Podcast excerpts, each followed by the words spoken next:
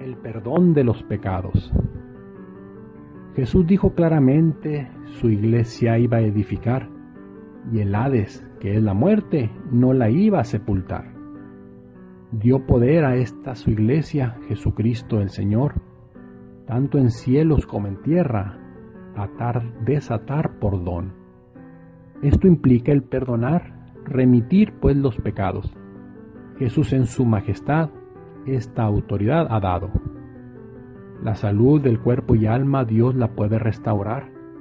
Por quien sufre ya sin calma, el presbiterio ha de orar.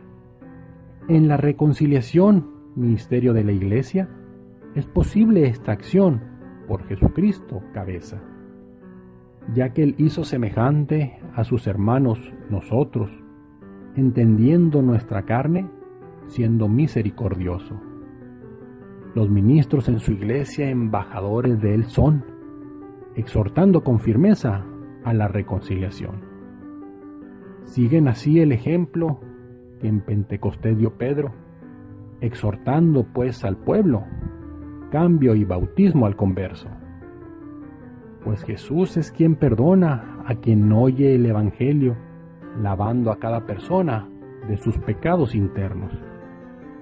Jesús reconcilia al mundo, pacifica con su sangre, tanto lo alto y lo profundo, cielos, tierra, todo lo hace.